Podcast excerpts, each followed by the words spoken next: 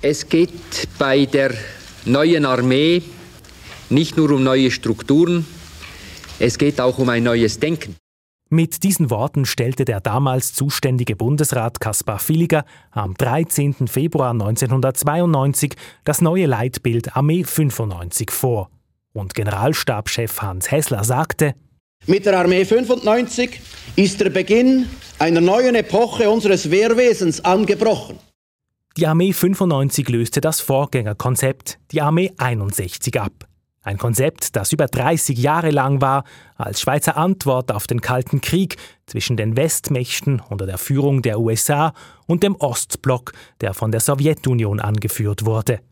Doch nach dem Zerfall der Sowjetunion Anfang der 90er Jahre wollte der Bundesrat Veränderungen.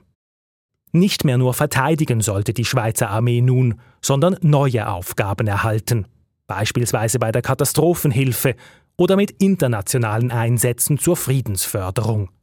Mit der Armee 95 wurden aber auch die Truppenbestände kleiner und die Ausbildungsdauer verkürzt. Ich will eine Armee, welche Antworten auf die Risiken der nächsten Jahre gibt und nicht auf die verschwundenen Risiken des Kalten Krieges. Ich möchte eine Armee, auf die die jungen Schweizer auch im Jahre 2000 stolz sein können. Und ich möchte eine Armee, deren Akzeptanz wieder zunimmt, sagt der FDP-Politiker Villiger. Eine Maßnahme, um die Akzeptanz zu stärken, betraf die Wiederholungskurse. Die WK fanden in der Armee 95 nur noch alle zwei Jahre statt. Gleichzeitig müsse die Armee aber mit neuen Mitteln ausgestattet werden, betonte Villiger. Um ein neues Kampfflugzeug, den FA-18, käme sie nicht herum. Es darf nicht sein, dass eine solche Armee über Flugzeuge verfügt, die den Jahrgang der Studebakers zur Zeit von James Dean haben. Trotz der neuen Aufgaben und der neuen Flugzeuge sollte die Armee aber nicht teurer werden, versprach Kaspar Villiger im Interview mit der Tagesschau. Es kann also niemand in diesem Lande sagen, er müsse für die Armee Opfer bringen. Die Armee bringt Opfer. Doch die Armee 95 war nie in vollem Umfang umgesetzt und sie hatte Mängel. So entstanden zum Beispiel große Lücken in der Ausbildung.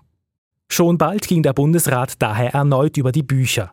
Villigers Nachfolger, SVP-Bundesrat Adolf Oggi, stieß die Reform zur Armee 21 an und stellte deren Eckwerte im Jahr 2000 vor. Die Rekrutenschule wurde beispielsweise wieder verlängert und die Kaderausbildung neu aufgebaut. Was blieben, waren die Superlative. Für uns ist das ein großer und ich darf schon sagen, für schweizerische Verhältnisse geradezu, und ich sage es, revolutionärer Schritt. Mit dem Start der Armee 21 am 1. Januar 2004 war die Armee 95 Geschichte. Es waren nicht die letzten Reformen. Über die Aufgaben der Armee, die Truppengröße, Kosten und Kampfflugzeuge wird bis heute diskutiert.